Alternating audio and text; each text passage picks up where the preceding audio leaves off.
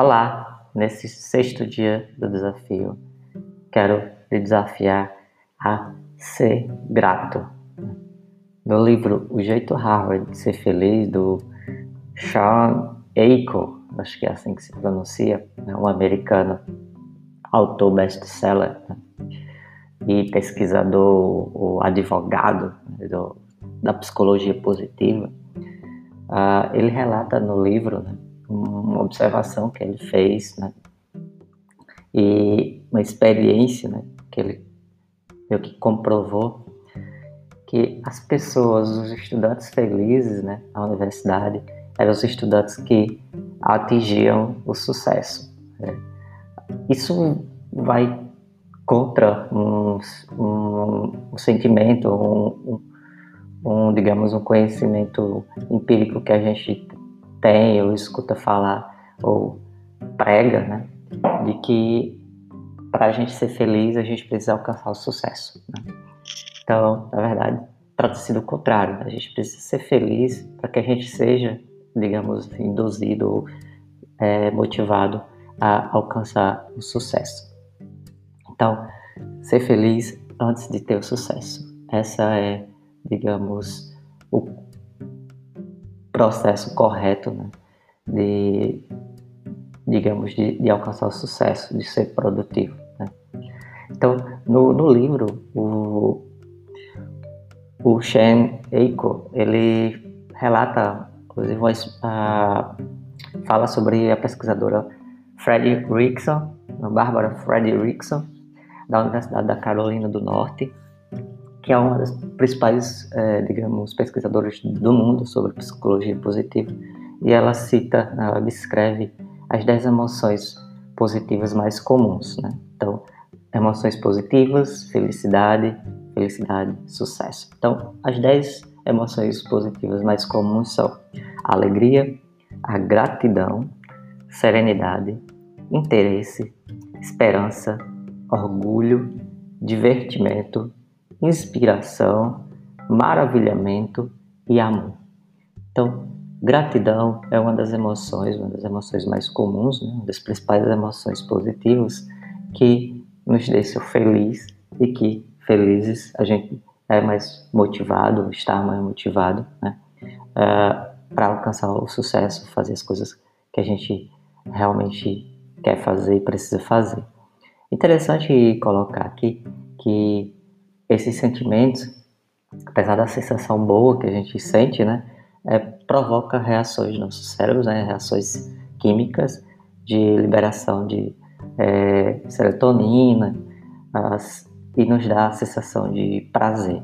Então, quando a gente é grato, quando a gente está alegre, sereno, orgulhoso né, de alguma coisa, é, tem interesse ou está esperançoso, né, por isso que seja otimista, ou inspirado, sentiu a sensação de amor, de paixão, né? aquele, aquele sentimento gostoso, de maravilhamento quando a gente está vislumbrado com, com algo, com alguém. Isso nos faz sentir bem e nos faz, é, faz nosso corpo funcionar de uma forma melhor. Uh, então, seja grato. Só que ser grato, é importante destacar que ser grato não significa ser é, se conformar, né? Gratidão não é a mesma coisa de conformismo.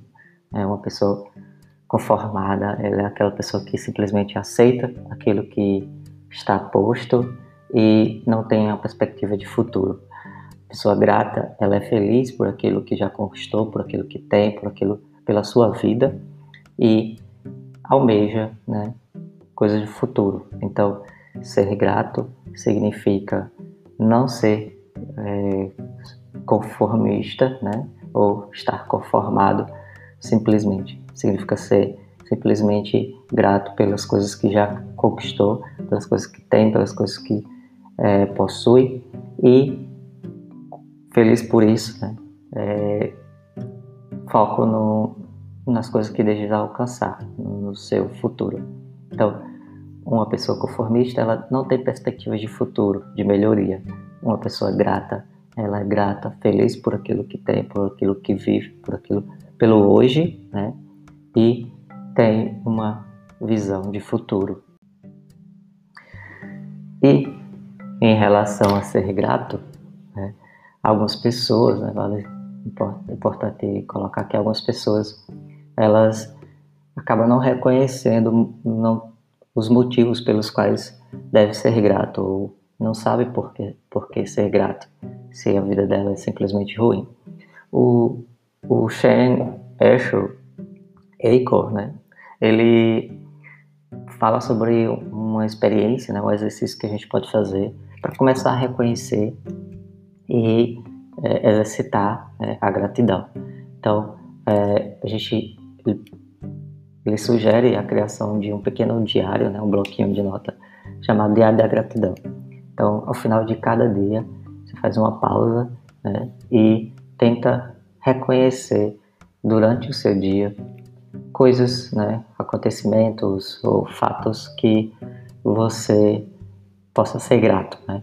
Desde uma ajuda inesperada é, alguém abrir a porta para você, uma ajuda com sacolas, uma ajuda de um colega, uma ligação que você recebeu que você não esperava, um abraço ou um beijo de um familiar, de uma mãe, de um pai, uma palavra é, de amizade, uh, ou simplesmente reconhecer que você é, pode é, ver um pôr do sol, né, admirar uma paisagem ou simplesmente se sentir bem, confortável, relaxado. Tudo isso é, são motivos para ser grato. Né? Então, caso você tenha dificuldade em reconhecer os motivos pelos quais você deve ser grato, faça esse exercício, né? é, tente ser mais grato, mas lembre-se que gratidão não tem a ver com conformismo. Então, nesse sexto dia, e penúltimo dia do nosso desafio, seja grato.